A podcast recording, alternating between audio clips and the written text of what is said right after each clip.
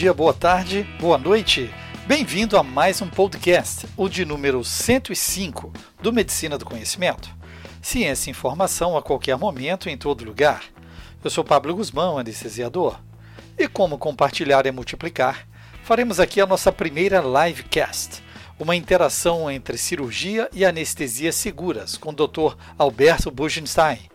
O áudio foi captado da nossa live no Instagram, arroba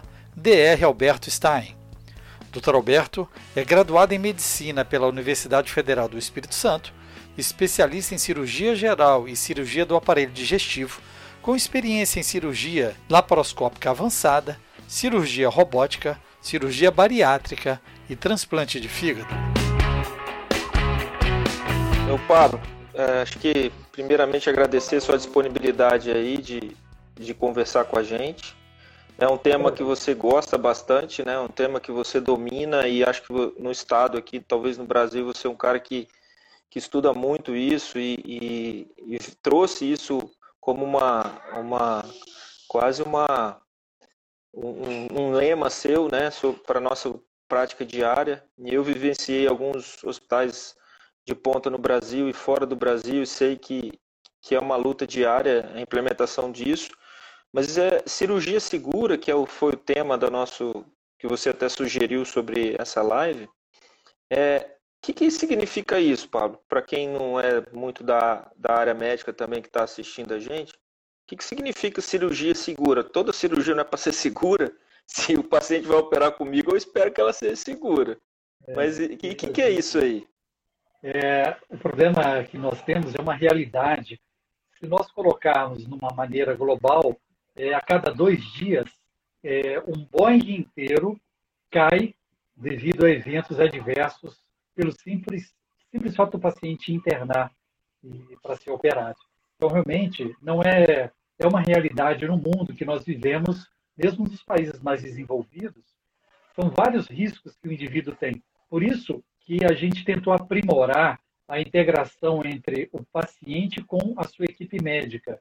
Porque, veja bem, o indivíduo ele tem que ter a noção de cuidar de vários processos, que vão desde o preparo, do intra e do pós-operatório.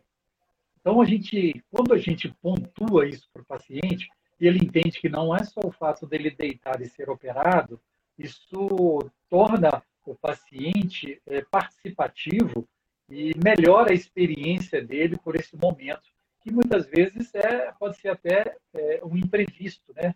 As cirurgias eletivas, mas muitas vezes nós somos surpreendidos com o fato de uma cirurgia de urgência. Então, é um uhum. processo, na verdade, que a gente vai falar, que é muito importante que o paciente tenha é, essa noção de que é um fluxo desde o seu diagnóstico como cirurgião até a alta hospitalar, os seus cuidados imediatamente uhum. pós-alta. Né? Pablo, e uma coisa assim, você, você falou que quase é um Boeing inteiro ou seja, um número de pessoas que, vamos dizer assim, tiveram um desfecho ruim é, por uma internação hospitalar, né? Então, o que você, eu quero só pontuar isso, é, pegar esse gancho, dizer que, inclusive, um material que você até me dispôs, eu achei muito interessante aquela classificação de risco canadense, que mostra que a, hospitalização, o risco de ter um evento adverso durante uma hospitalização, seja ela cirúrgica ou clínica, tá igual você escalar uma montanha. É isso mesmo? É, de você ter algum. Essa analogia é eu achei muito, interessante. É, é, muito mais seguro você andar de avião do que ser operado. Não é o fato de imaginar que os nossos hospitais eles não têm segurança, não é isso. Imaginem que nós temos um a cada 156 chances de ter um problema no intraoperatório.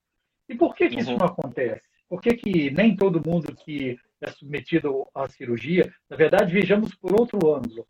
A maioria dos pacientes tem uma boa evolução. Porque existem situações que nós, como se nós bloqueássemos o problema, nós impedimos que ele aconteça. São coisas simples. Por exemplo, perguntar para o paciente sobre a sua alergia, sobre problemas que ele teve na família durante um procedimento cirúrgico, é, o uhum. exame do paciente na consulta pré-anestésica, porque muitas vezes o cirurgião ele não vai atentar para uma via aérea difícil, uma dificuldade de intubação. Então, nós uhum. temos que é, entender que só não é pior porque realmente nós nos tornamos muito cuidadosos. E cada uhum. vez mais os hospitais se preocupam com a segurança do procedimento é, cirúrgico, em todos esses três aspectos que nós falamos. Então, acho que o primeiro passo de uma cirurgia segura é você reconhecer que tem risco, né? É você identificar os riscos, é você e você intervir para que eles não aconteçam, né? Você também tampar o sol com a peneira e, e, e não enxergar, né? Onde você pode crescer, onde você pode melhorar na sua intervenção.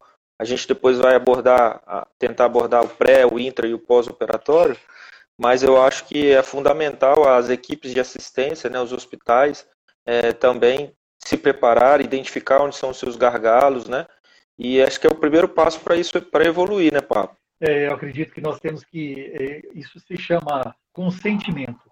O paciente ele tem que ser informado dos riscos, é, dos processos que ele vai cirúrgicos, anestésicos que ele vai passar e que existem coisas que mesmo que a gente faça ofereça tudo de melhor, existem situações que são inerentes à própria condição clínica do paciente. Se ele não controla a sua diabetes, no pós-operatório ele pode ter dificuldade de cicatrização e até mesmo um risco maior de infecção.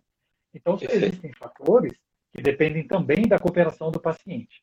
E tudo tem que ter o consentimento. Eu posso fazer se você entendeu e se você uhum. está de acordo.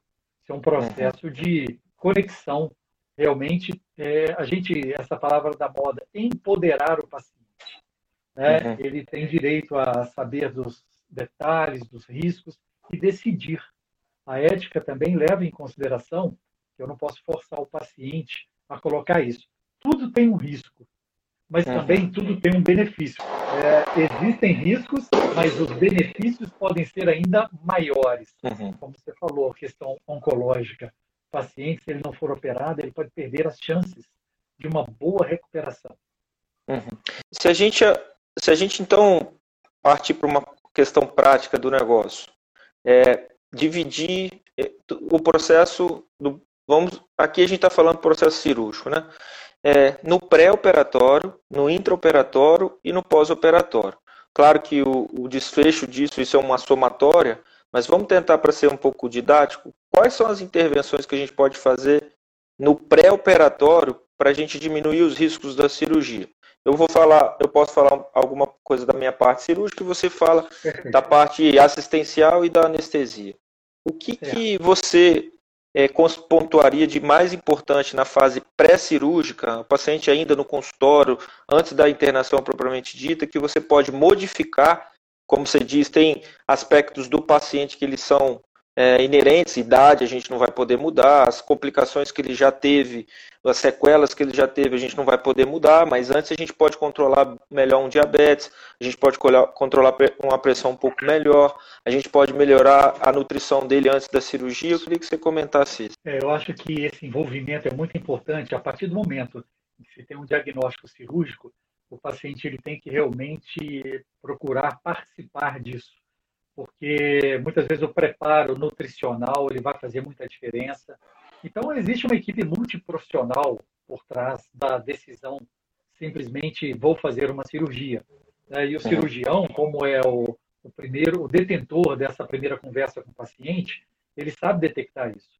Ele muitas vezes é, indica esse paciente uma fisioterapia pré-operatória, um preparo até psicológico pré-operatório, se esse paciente vai sofrer grandes processos ou mutilações em decorrente da sua uhum. própria doença. Né? E uhum. a parte da anestesia, é, nós viemos trabalhando isso há alguns anos. Quando nós começamos com a consulta pré-anestésica lá no, na rede meridional, no hospital meridional, nós tínhamos em torno de 20% dos pacientes que compareciam ao consultório. Hoje, a nossa meta é 100% das cirurgias programadas ter o contato com o paciente, explicar, tirar as dúvidas, porque todo mundo tem medo da anestesia. E, na verdade, ela é extremamente segura. O anestesista é como um piloto de avião. Faz um checklist, conhece o paciente, ele consegue, então, levantar voo, voar, mesmo nas turbulências e pousar. Então, uhum. é um processo de conexão, esclarecer dúvidas, a avaliação das vias aéreas, das condições clínicas, das medicações, substituir medicações. Muitas vezes a gente não pode tirar as medicações em função do anticoagulante, mas a gente adequa ao melhor momento. E existem uhum. coisas que são pertinentes, que ajudam o paciente a diminuir os riscos. A cirurgia pode sim se tornar segura. É, uhum. Por exemplo, uma avaliação de um risco maior por uma trombose, o paciente pode usar previamente no intraoperatório, estar tá com meias de compressão. É um processo que depende dele também. Uhum, exatamente. É, falando um pouco do, do que a gente faz na prática, estou vendo que tem muitos residentes. Então, a gente, a segurança do paciente ou o sucesso de um procedimento cirúrgico, ele começa é, antes, muito antes da cirurgia. É igual o, o Isaac, o Dr. Isaac gosta de comentar que a cirurgia tem que ser igual um piloto de avião, né? Você tem que fazer o checklist de tudo, o plano de voo, checar se tem combustível, se não tem, e a gente faz exatamente disso antes. Então, uma coisa que fundamental, principalmente para cirurgias de grande porte, Pablo, que é as cirurgias oncológicas que a gente faz, de transplante, é, é o preparo pré-operatório. Isso vai diminuir muito os riscos de complicação desses pacientes e a cirurgia, consequentemente, se torna segura. Intervenções como a nutrição pré-operatória, hoje a gente tem no mercado diversos é, suplementos nutricionais específicos para cirurgia, como vou dar um exemplo aqui, o Impact, que eu tenho utilizado bastante. Isso a gente tem visto assim, uma diminuição muito importante dos, das complicações né, pós-operatórias, principalmente infecciosas, com o uso de nutrição 7 a 10 dias antes da cirurgia. A gente tem é, encaminhado os pacientes para fisioterapia. Muitas vezes pergunta, gente, o doutor, para que você vai me encaminhar para fisioterapia antes da cirurgia?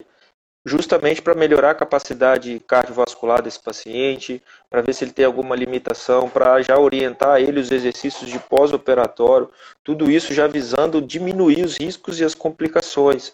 Suporte psicológico, acho que é, você tocou numa coisa importante que a gente pode é, também, em determinadas situações, quando você identificar algum, algum risco psicológico desse paciente, também agregar a equipe. É, a consulta pré-anestésica, salvo cirurgia de urgência, ela é no nosso serviço de rotina. A gente praticamente opera, não opera pacientes de maneira eletiva sem uma consulta pré-anestésica. Isso agregou muito, diminuiu muitos riscos porque você, obviamente, você pode falar com maior propriedade. Na consulta pré-anestésica, você vai já antever uma intubação difícil ou não, você já vai orientar todo o preparo da sala antes desse, desse paciente entrar, se ele tem alergia ou não.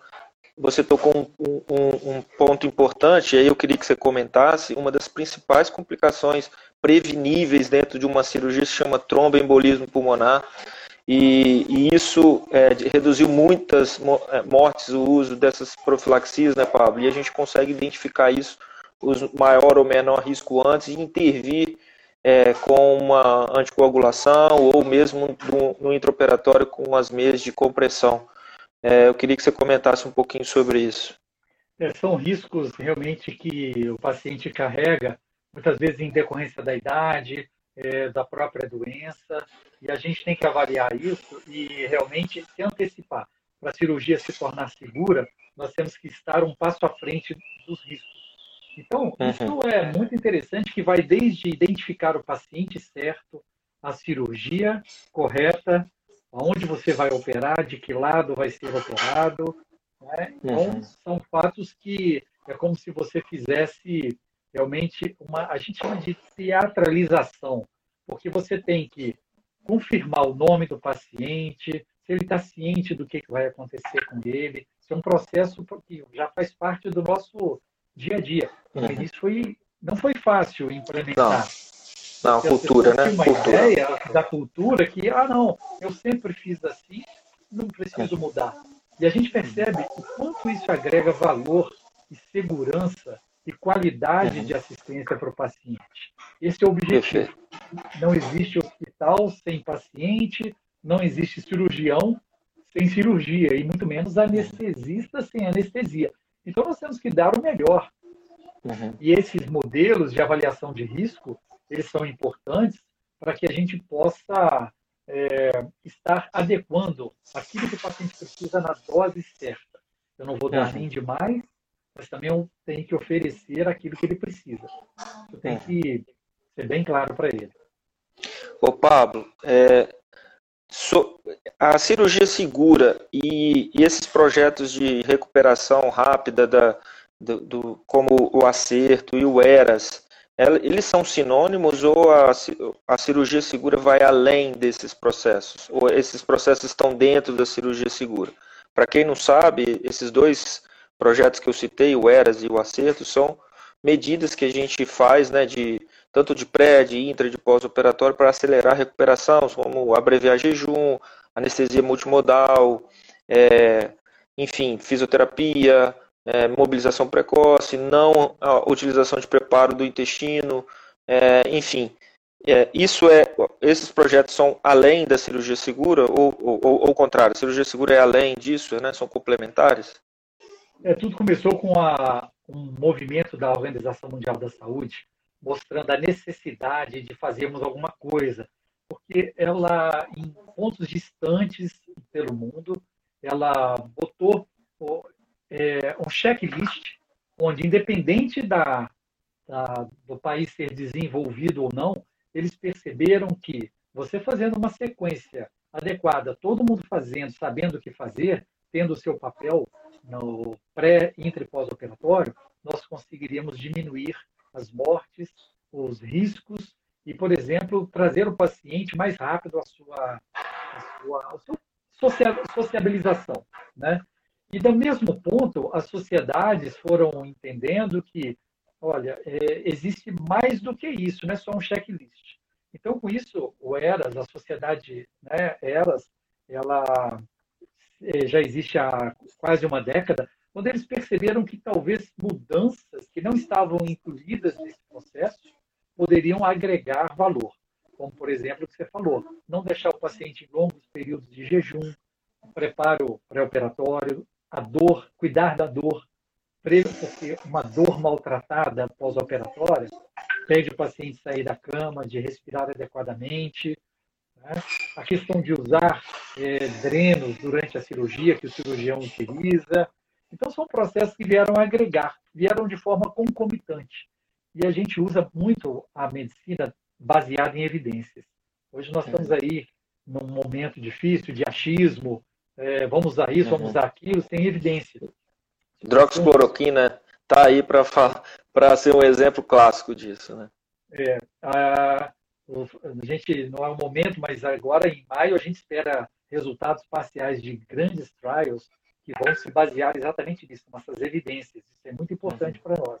Então, baseado na experiência e nas publicações, nós percebemos que poderíamos mudar coisas simples principalmente a cultura do paciente, como o Dr. Wagner Passamani citou, uhum. é o coordenador do centro cirúrgico lá do Hospital Meridional, anestesista colega, e realmente a cultura de segurança ela tem que estar no nosso dia a dia, não pode ser feito uhum. diferente. É melhor uhum. parar do que continuar com risco. Então, tem coisas que você só posso continuar se eu estiver feito adequadamente. Uhum. Imagine um piloto levantar voo sem ter a certeza uhum. do volume de combustível na aeronave. É mais ou menos isso. Né? É, exatamente. E, e, e o che checar, double check, né, que é uma expressão é, inglesa, né, que é checar duas vezes, rechecar. E eu vivenciei muito isso lá nos Estados Unidos, né, o ano passado. Qual é a preocupação deles com, com, esse, com essa segurança interna? Lá tudo é double check, tudo é, é duas vezes checado. É, para você começar uma cirurgia, você tem que fazer o time out, que todo mundo em campo, checar todas as compressas antes, checar todos os materiais antes, checar se o antibiótico foi feito antes. Só assim, depois de, desse time out, que está autorizado o cirurgião a, a começar a cirurgia propriamente dita. Então, isso são processos, isso tem que estar tá medular, né, Pablo? Isso tem que estar tá como se for é, é um teatro, acaba sendo um teatro, mas é necessário, porque se mostrou baseado em evidência que diminui os riscos dos pacientes, né? Então, eu lembro muito quando o Dr. Gustavo é, começou a, lá no nosso serviço a implementar também, junto com vocês, a questão do, do quadro do, de contagem das compressas, de, de, de de time-out para esse tipo de cirurgia, e isso, graças a Deus, hoje é uma cultura dentro do, do nosso serviço. Isso é um ganho muito grande aqui, acho para o nosso estado. E isso agora praticamente é, é, é medular dentro do nosso serviço. É, vou, então, acho que passando para a parte do intraoperatório, o que você pontua é, de mais importante, assim, claro, são, aqui a gente não vai conseguir é, de, é, dissecar todas as intervenções, mas o que você pontua de mais importante no que mudou assim na sua prática no intraoperatório que você falou assim, não, esse daqui é, é o ponto-chave. É, é, eu gosto muito dessa frase que você falou, medular. Que explicar o que, que é. Porque normalmente a informação ela vai da, vem da periferia, sobe o sistema nervoso pela medula, chega ao córtex, ao cérebro. Vamos dizer que o indivíduo conecta, pensa, uhum. e depois volta para sua é, é, ao contrário para você tomar a ação. Então é como uhum. se você tirasse o dedo quando espetasse né, em alguma coisa pontiaguda. Ser uhum. medular, é, isso não precisa nem chegar ao cérebro, é um reflexo. Então nós imediatamente nós não precisamos nem pensar nisso. A gente já executa a ação. Então existem coisas que fizeram muita diferença para a gente. Uma é a questão da preocupação da alergia com o paciente, do uso de medicações, da via aérea, se ela é um paciente, é um paciente que pode incorrer com riscos de, de intubação orotraqueal, a gente está preparado para isso, ter material adequado. Se esse paciente, por exemplo, tem uma cirurgia maior, se ele já colheu uma tipagem sanguínea, se, por exemplo, é, isso já tem o sangue reservado, a gente não transfunde. Sangue não é vitamina, mas muitas vezes ele pode ser o divisor de águas para salvar o paciente. A transfusão uhum. tem sido cada vez menor no, no, uhum. no intraoperatório, mesmo em cirurgias grandes, como a gente faz de transplante de fígado. Né? Uhum. Então, esses fatos foram muito importantes. Agora, é, nós tivemos uma. Quando nós implantamos o time out, que é o momento que está relacionado ao intraoperatório, o que mais foi difícil foi o momento da parada. O que é essa parada? Porque a gente não entendia muito bem a importância disso. Significa, antes do cirurgião cortar, uhum. o, iniciar o procedimento cirúrgico, nós vamos checar quem é o cirurgião, qual é a cirurgia, esse é o paciente que nós entendemos que deveria ser operado, nós podemos imaginar o quanto já aconteceu de problema no mundo. Cirurgia errada, paciente errado, lado errado, e isso tornou medular para a gente. A gente já uhum. para e pergunta: vamos confirmar, para que mesmo naquele momento nós eh, possamos diminuir o risco ainda maior de erros que seriam inaceitáveis para a gente hoje. É, né? Exatamente. Eu só vou te corrigir, vamos rechecar, porque nesse rechecar. momento aí a gente já, checou foi... uma dezena de vezes. É. Ele já foi checado na hora. É, ele já foi checado na internação, na hora que ele entrou para o centro cirúrgico, ele foi checado, na hora que você recebeu ele, você checou o nome, na hora que eu vou operar ele, na hora que eu vou começar a incisar, a gente recheca a terceira ou quarta vez, né? Então, acho que é essa, essa é a mensagem. A gente também não é só pelo nome do paciente. João da Silva, eu posso ter mais de um. Então, sempre uhum. tem o nome, sobrenome, nome da mãe ou data do nascimento. É assim que Excelente. a gente checa. Os homônimos Excelente. também não é, incorrerem nesse problema maior. Né? Isso é muito Outro, importante. Outra coisa que eu, que eu gosto de lembrar sempre é cirurgias que têm lateralidade, né, Pablo? Hérnias que são de um lado direito ou lado esquerdo, ou é, cirurgia sobre o membro direito esquerdo. Isso para os residentes é, é fundamental. Então, rechecar, checar, é, de preferência, a gente tem o hábito de marcar com o paciente ainda acordado, sem o paciente estar anestesiado do lado, para confirmar com ele dez vezes. É, não é, vamos dizer assim, não é né, demérito nenhum você chegar para o paciente no dia da cirurgia, vamos confirmar de novo que lado que é o seu, que a sua hérnia, ou que lado que nós vamos ser operados, é pelo contrário, isso daí é um, é um, como a gente diz, é, é uma boa prática, né? É uma boa prática, é justamente para a gente evitar. É uma prática que eu, que eu particularmente eu não gosto, o Pablo, é, também é algumas situações onde o cirurgião já, já chega com o paciente anestesiado na sala. Então, o time-out veio para justamente isso. Né? O paciente te vê, o paciente que foi com você no seu consultório, ele te vê, ele olha, ele você conversa com ele, olha a lateralidade, sabe? Porque a cirurgia de urgências isso às vezes não acontece. Mas eu acho isso importante, isso diminui bastante a chance de qualquer intercorrência dessas de lateralidade, né, de, que são bem, bem traumáticas para toda a equipe principalmente, obviamente, para o pro, pro paciente. Né? Sim, o paciente tem que ter essa confiança é, frente à sua equipe. O cirurgião realmente é um capitão ali. Nós temos uma responsabilidade compartilhada. Nós assumimos também algumas ações né, que o anestesista só a ele compete, como por exemplo a analgesia pós-operatória, a gente. E a gente só, sempre toma decisões é, comuns, né? Uhum. porque a gente não pode também ultrapassar é, essa questão do benefício e do risco. Né? Muitas uhum. vezes, você, em função do procedimento e do que acontece, o anestesista também avisa: olha, é, vamos vamos é, aguardar um pouco, vamos aquecer o paciente. Sim, mudar a estratégia, né? Vamos aguardar um pouco.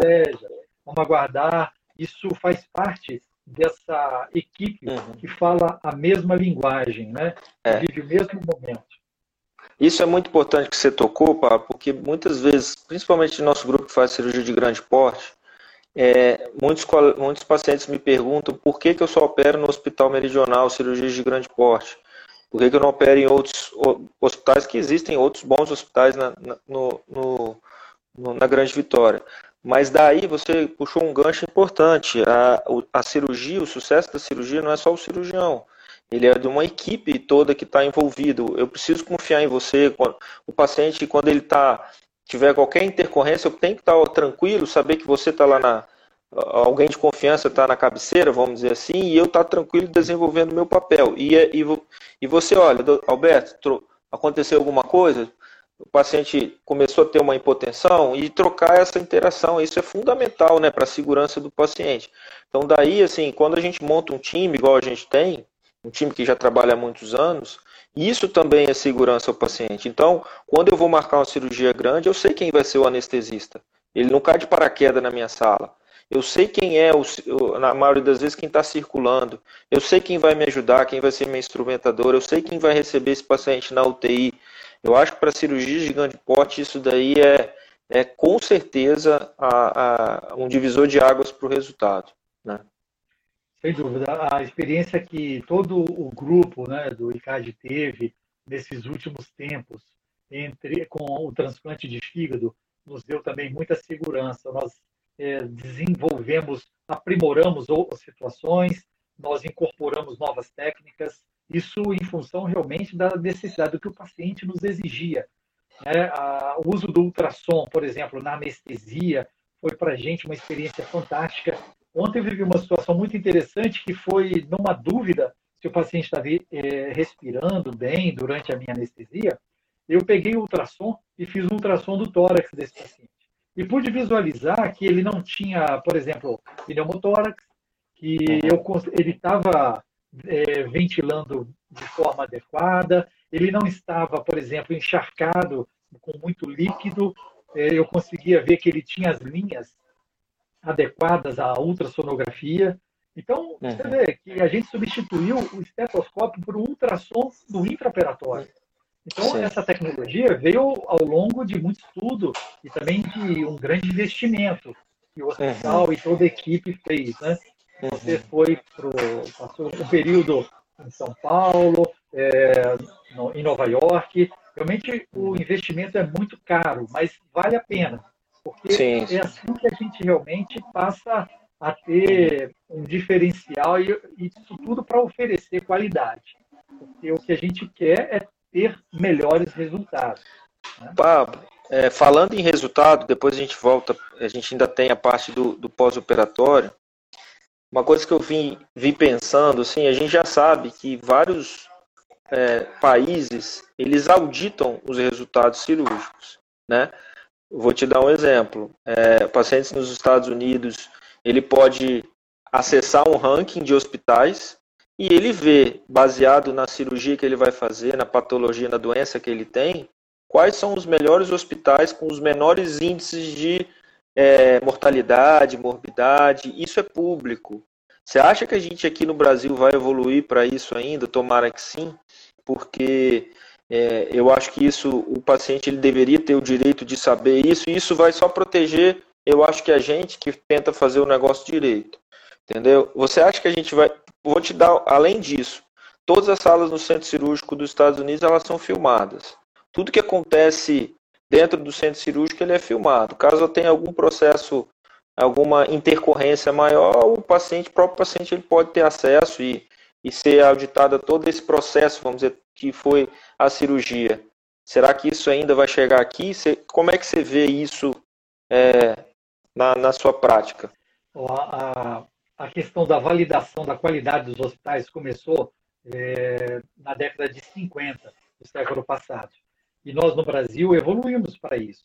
Né? O Hospital Meridional que a gente está falando, ele possui a certificação nacional, que é a ONA, desde 2006, 2007. Né? E em 2012 nós conseguimos atingir um grau de certificação internacional, é, com Pimentum, é uma certificação canadense. O que, que isso significa? Significa que nós temos processos adequados, que a equipe está ciente disso, sabe como fazer. O auditor chega e pergunta: é, você tem como faz a cirurgia segura? E o nosso técnico de enfermagem, a nossa enfermeira, o cirurgião, o anestesista, o residente, ele tem a, ele sabe explicar por que, que ele faz essa cirurgia segura, toda essa metodologia. E aí a gente mede isso em indicadores. Isso é muito importante. Transparência. Nós não podemos varrer a poeira para debaixo do tapete. Nós temos que ser transparentes, mostrar os nossos resultados e aprender com os problemas. O quanto nós, na última década, tivemos que reinventar em função de busca de melhoria dos nossos resultados, que a gente consegue medir isso. É uma validação científica, estatística. Se eu faço uhum. isso, eu tenho esse resultado. Então eu passo a mensurar isso. Como posso melhorar? O exemplo uhum. que eu dei de 20% de consultas pré-anestésicas de cirurgias programadas para uhum. quase que 100% praticamente das cirurgias programadas. Então, uhum. isso é em função da acreditação hospitalar, de uma auditoria externa e da identificação de que nós temos que arregaçar as mangas e fazer a nossa parte. Nós somos parte desse time. Isso já está, acho que, bem é, sistematizado para a gente. Né? Sim, eu, a pergunta que eu vou insistir é o seguinte: isso, essa cultura para nós profissionais de saúde, ela está bem já estabelecida. Isso já é uma prática prática diária da nossa, pelo menos da nossa instituição. Todo mundo sabe o que é ONA, todo mundo sabe o que é ISO, todo mundo sabe a certificação canadense, todo mundo almeja isso. Mas aí eu ainda não percebi isso sendo traduzido para o usuário, vamos dizer assim, entendeu? Porque ainda o usuário ele não tem essa capacidade de perceber é, a importância de uma acreditação dessa, porque isso não é transparente. Por exemplo, a, a, a, população ela não tem qual é a taxa de infecção do hospital X versus o hospital Y. Qual que é a taxa de mortalidade de uma cirurgia X, de um hospital, por exemplo, cirurgia cardíaca. No, na Inglaterra, eles ainda conseguem fazer isso por cirurgiões.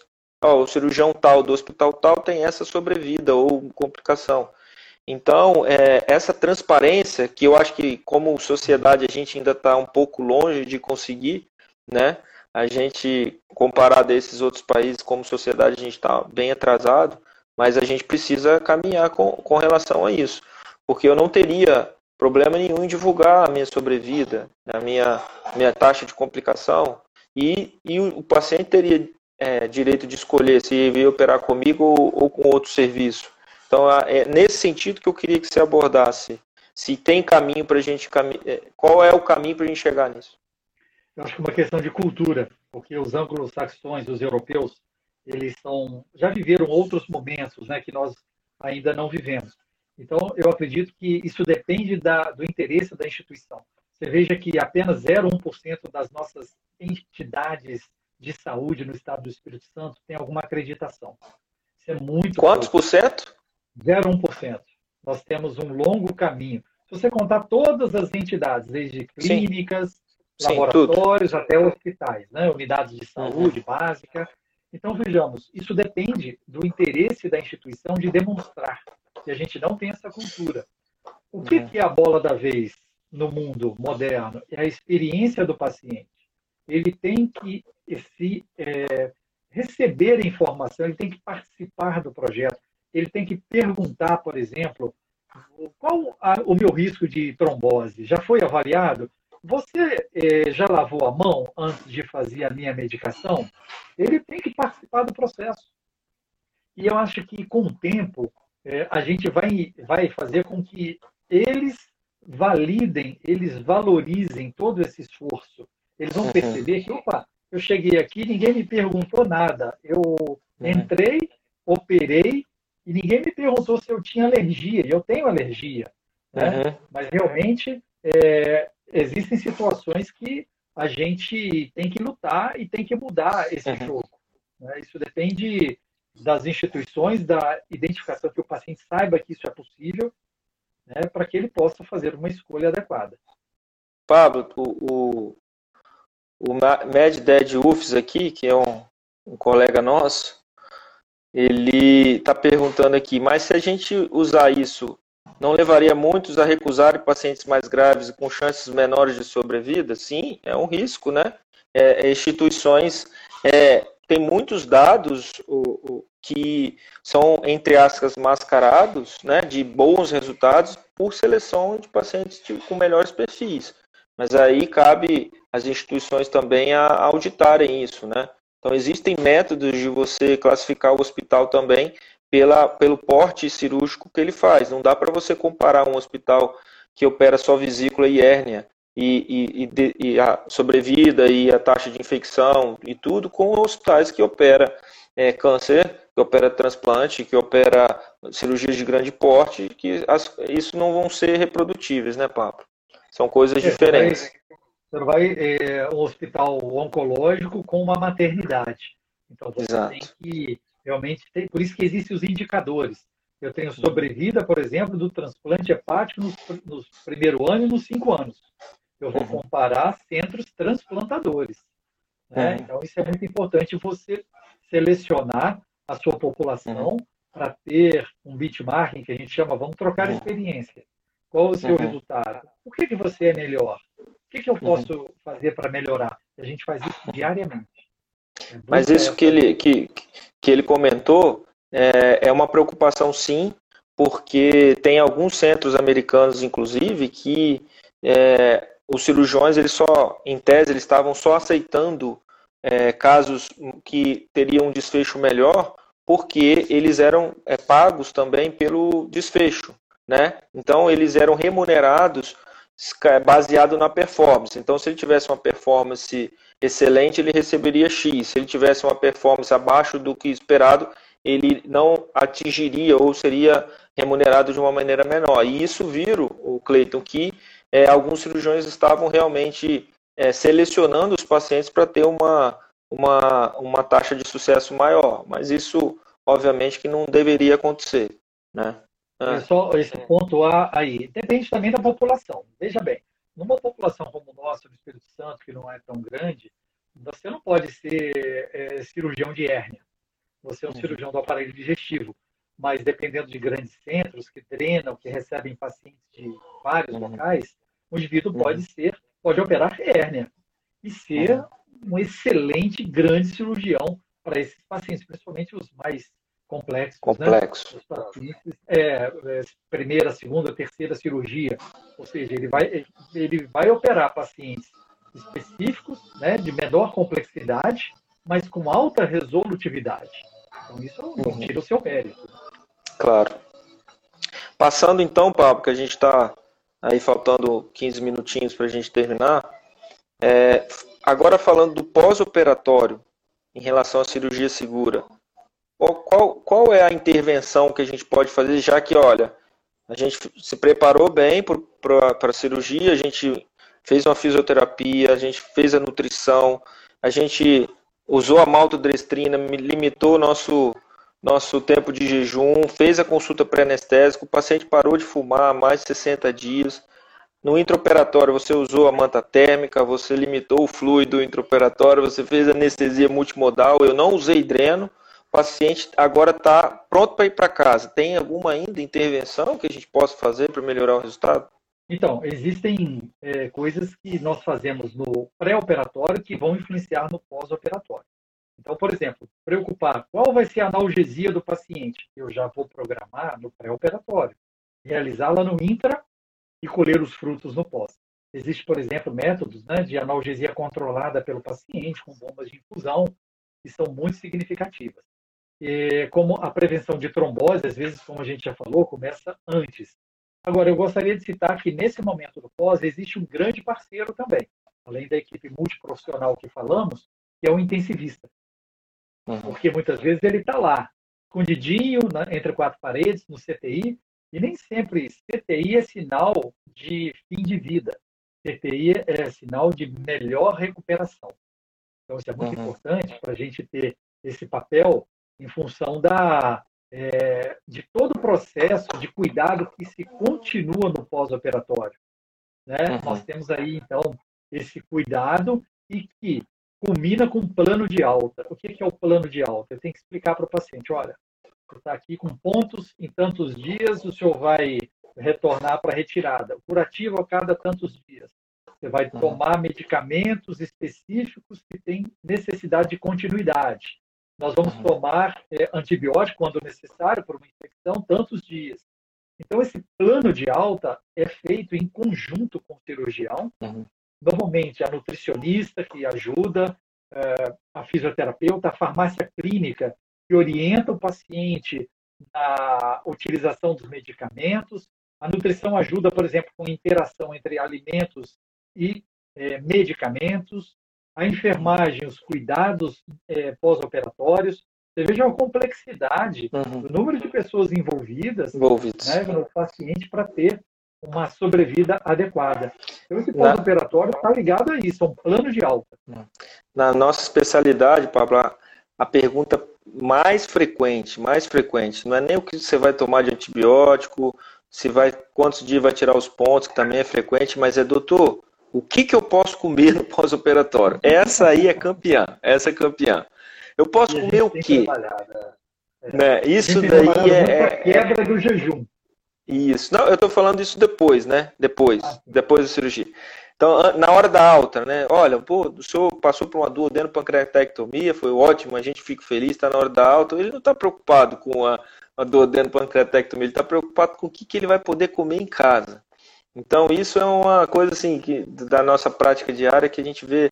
Daí a importância de ter uma equipe multi com nutricionistas, com farmacêuticos que vão orientar a hora melhor a hora de reconciliar os medicamentos deles. Isso tudo é cuidado pós-operatório. Isso tudo é, é, cirurgia segura, né, Pablo? É, essa, esse é o ponto que a gente é, quer salientar.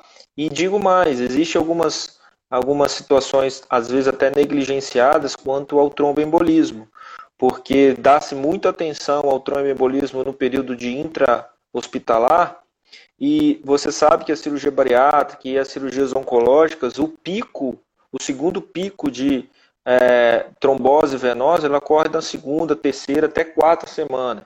Então, existe guidelines de prevenção de tromboembolismo que recomenda o uso da profilaxia com a enoxaparina, é, estendida por duas, três semanas. Então, isso é importante da gente também relembrar, principalmente para os nossos residentes, que é, esse cuidado, às vezes, ele vai, se estende por três a quatro semanas. Isso é cirurgia segura.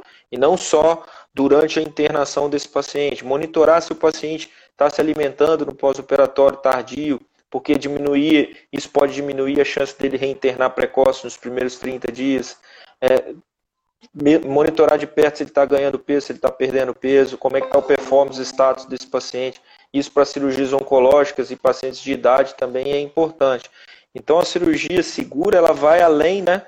Ela vai semaninhas além da, do procedimento cirúrgico, né, Paulo? Sem dúvida, isso aí é um ponto importante é, da, questão da. É, isso depende também da equipe orientar o paciente. Existem situações na cirurgia oncológica que a gente mantém por quatro semanas, na cirurgia de quadril e joelho, a enoxaparina ou anticoagulante via oral, mais, os mais modernos, a gente mantém por até cinco semanas. E a maioria dos pacientes que usam no intraoperatório, eles devem usar é, entre 7 a 10 dias. Então, realmente, ele precisa fazer, porque não é o fato só dele ficar deitado na cama. Na, é. Existe a recuperação que a gente sabe, o paciente às vezes não consegue voltar para seu ritmo normal no pós-operatório. Uhum. E esse risco se mantém. Isso é muito importante, é, ele entender que é uma continuidade. Se ele não fizer o trabalho dele, né, obviamente a gente vai ter um paciente com uma maior complicação. Né? Você tem que lembrar oh, isso... Nosso amigo Gustavo Sasso aqui, cirurgião vascular, ó, parabenizou a gente ter lembrado o segundo pico do TEV, né, em paciente cirúrgico. Isso aí é um, é um tema que passa desapercebido frequentemente, frequentemente é, no, no, no, no, geral, no, modo geral. E Pablo, eu queria né, nesse momento até te complementar, porque é, todo esse processo de TEV, eu sei que você teve um, um trabalho, claro, com uma equipe grande, mas para implementar lá, eu sei quantas vezes que nós quisemos te esmagar quando a gente ia prescrever lá, ficava aquelas telas bloqueando a nossa prescrição enquanto a gente não prescrevesse lá o fluxograma para saber se tinha que usar enoxaparina ou não. Porque essa com, com, o nosso grupo, que é um grupo mais fácil, que está com interação maior, que está você já é, educando a gente, já é difícil, imagina num hospital grande, com populações diversas, culturas diversas de médicos, que às vezes esquecem ou não estão tão habituados a prescrever, né, Pablo? A, a, a, sistematização desses protocolos, que aí a, o nome cirurgia segura é, veio para uniformizar tudo, mas são vários pequenos processos, né? E o TEV é o, vamos dizer assim, o carro-chefe, né? A vitrine disso, né, Pablo? É, a gente não tem é, 100% de segurança. Como os franceses dizem, dans la médecine dans l'amour, ni a pas jamais, ni a pas toujours. Na medicina e no amor nem, não existe nem sempre nem nunca. Mas se nós fizermos pelo menos o que está em evidência e todos nós fizermos da melhor maneira, através de guidelines, de protocolos, a gente vai conseguir chegar num local muito mais é, sólido para o uhum. nosso paciente. Isso é muito importante. A gente agradece é. aí os comentários. É, Larissa pedindo é a minha primeira live interessante, que a gente tem um projeto de podcast chamado Medicina Conhecimento. Queria convidar também para quem quiser é, acessar aí por qualquer plataforma aí de streaming de, é, de podcast, Spotify, Google Podcast, iTunes, Deezer, SoundCloud. E é muito interessante que a gente tenta é, passar o que há de novidade, entrevistas. E amanhã vai sair um, uma uma entrevista com é, médicos atletas. A gente Legal. falou também de espiritualidade e medicina, de segurança. Depois, depois você faz um com ex-atleta, eu, Wagner, tem a galera lá no centro cirúrgico. Mas eu vou tirar, eu vou, vou tirar vocês da ociosidade. Vão acordar comigo 5 horas da manhã para subir tá, e descer as tá. escadas do prédio, já que eu não posso é, ir correr, dar corridinha na praia, né? Uhum. Depois você joga nos seus é, eu vou jogar no, no, no, no. Como é que é? Não é no Stories, não, que fica embaixo, no. Esqueci o nome. Embaixo, assim. É, no, do Instagram. Nos destaques. O Gustavo está falando destaques. aqui, perguntando é, quanto a ajuste de dose em obesos. Né? Uhum. É, realmente, a gente tem na enoxaparina focado de meio é, 0,5 miligramas por quilo dose né? É, para os pacientes. Agora, é, a gente sabe que para os novos anticoagulantes orais, a gente não tem essa padronização.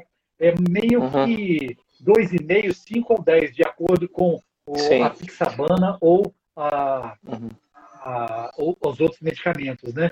É, então, a gente só tem a facilidade de ajuste de dose para o obeso na enoxaparina. O Sim. anticoagulante oral, a gente mantém a dose padrão. Gustavo, só complementando o, o Pablo, é, o que a gente viu e alguns trabalhos mostraram é, para a população de obeso, o que mais conta na prevenção, óbvio que a enoxaparina, a prevenção profilaxia química, ela é importantíssima, mas é o tempo cirúrgico, Pablo.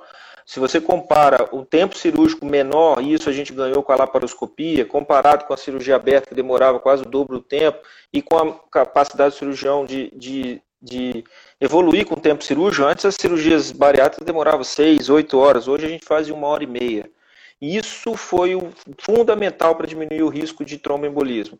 Deambulação precoce desses pacientes. Então, não me parece que a dose ajustada para cima ou para baixo seja o maior fator de maior incidência. Isso já tem é, trabalho mostrando isso. E sim, o tempo cirúrgico, a deambulação precoce. E menos, claro, que tem o efeito da anticoagulação química, né, do, do, da prevenção química, mas não me parece, e os trabalhos mostram isso, que seja o, o ajuste da dose, e sim o tempo cirúrgico reduzido e a deambulação precoce. Então, daí mais um exemplo de ser uma, uma, um conjunto de estratégias para diminuir os riscos, né, Pablo?